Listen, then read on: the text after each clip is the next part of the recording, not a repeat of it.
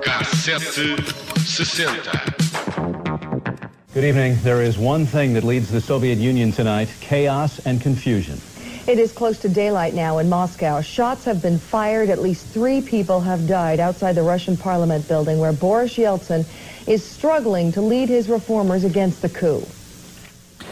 Caos eh, e confusão, tiros à porta do Parlamento russo e um golpe de Estado em andamento. A 19 de agosto de 1991, as televisões norte-americanas davam a notícia de que havia tanques nas ruas num ataque levado a cabo pela linha dura do Partido Comunista Soviético contra o presidente Mikhail Gorbachev.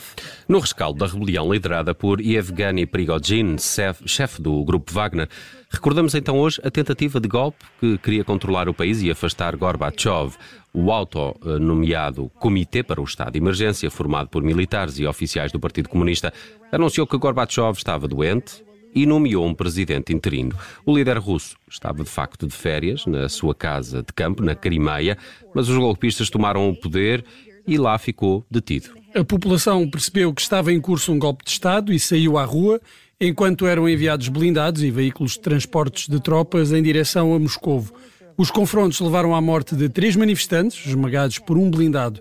Nessa altura, Boris Yeltsin destacou-se como líder dos civis que rodearam a Duma para impedir o ataque ao poder. Durante uma das manifestações em frente ao Parlamento russo, Yeltsin subiu a um tanque para condenar o Comitê para o Estado de Emergência e fazer um apelo à greve geral e à desobediência civil. A imagem que correu o mundo tornou-se num dos momentos mais importantes do golpe de Estado e Yeltsin acabou por sair reforçado da revolta.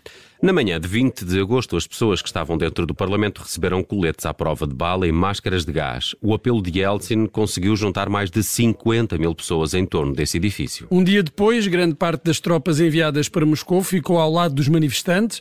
A rebelião terminou e Gorbachev regressou ao Kremlin. The Soviet army retreats from Moscow. An old-fashioned coup fails in a new era. Gorbachev mandou prender os líderes do golpe e regressou às suas funções, mas tinha os dias contados à frente da União Soviética. Por um lado, estava politicamente enfraquecido pela traição dos membros do Partido Comunista, que o próprio tinha designado.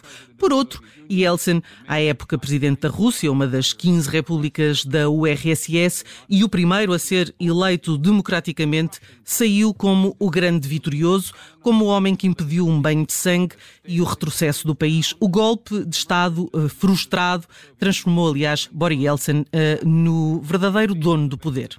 O caminho para a implosão da União Soviética e o fim da presidência de Gorbachev estava aberto. Um mês depois, em setembro, a Estónia, a Letónia e a Lituânia foram reconhecidas como países independentes.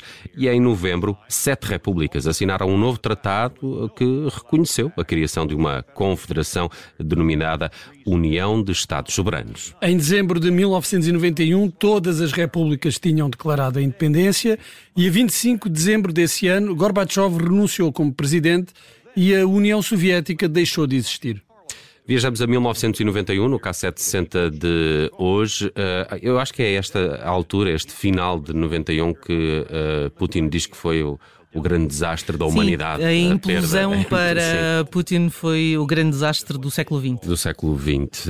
Eh, como já percebemos, até numa outra viagem que fizemos aqui no K760, a 1991, na cultura pop, este é um ano, eh, na música pelo menos, dominado pelo grunge, não é? A explosão desse, desse género, eh, com os Nirvana, os Stone Temple Pilots ou os Pearl Jam, a intrometerem-se até nos tops de música que até eram preenchidos mais com música pop e com música de dança. Mas o rock tradicional também estava de boa saúde em 91, com o lançamento de Blood, Sugar, Sex, Magic dos uh, Red Hot Chili Peppers ou Out of Time dos R.E.M., que continha este mega sucesso Losing My Religion.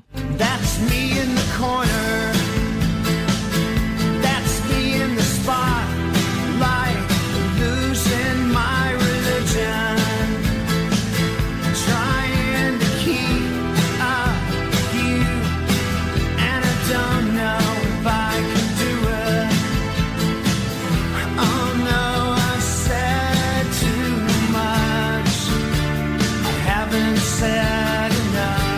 No entanto, nos Estados Unidos, o disco de rock mais popular de 1991 é o Black Album dos Metallica, que concorreram por esse título com os Guns N' Roses, que editaram nesse ano os dois Use Your Illusion, uh, que podia ser uh, Use Your Religion ou Lose Your Illusion, mas pronto, uh, era um e o dois. Mais atrás surgem, surgem os YouTube, também não se safaram nada mal, em 91, graças a Achtung Baby.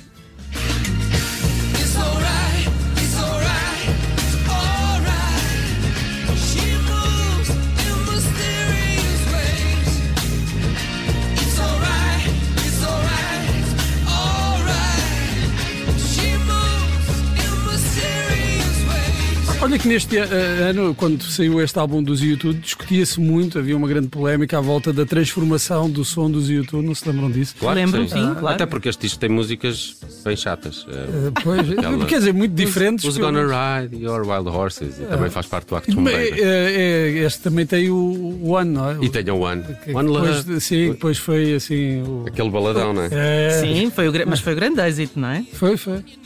Ora, já entre os mais vendidos em Portugal em 91, encontramos na liderança os Enigma, uh. num, muito bom, num top 10. boa, boa. Estás lá no tom. Tem ainda Juan Luís Guerra, Brian Adams, Rui Veloso e a banda sonora de Tieta. Vem meu amor, vem com calor, meu corpo sem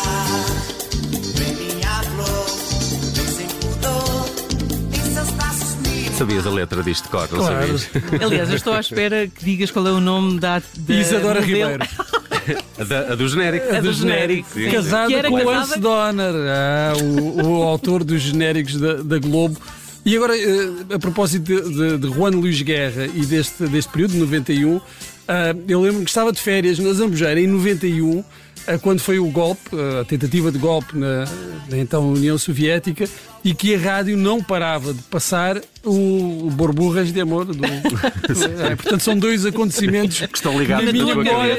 Fazem parte um do outro, é muito bom. Bem, mas nem só de rock e música de telenovelas se fez 1991, que foi também um ano importante para o hip hop com lançamentos históricos de A Tribe Called Quest ou De La Soul, entre outros. Mas hoje vamos fechar em Bristol, Inglaterra, e no disco de estreia dos Massive Attack, Blue Lines, um disco nos Estados Unidos surgiu com uma capa diferente, onde se lia apenas Massive e não Massive Attack, isto porque a editora estava preocupada uh, com a Primeira Guerra do Golfo, que tinha acontecido ainda ali na... No... Censura, censura. Sim, eles aconselharam a não pôr na capa Massive Attack, podia haver alusão à, guerra do... à Primeira Guerra do Golfo. Sim. E assim foi, ficou só com Massive. Bem, desse fabuloso disco faz parte, entre outras, esta Be Thankful for What You've Got.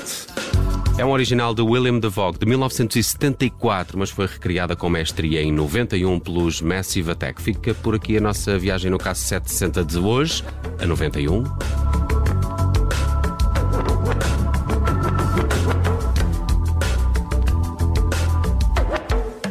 Though you may not You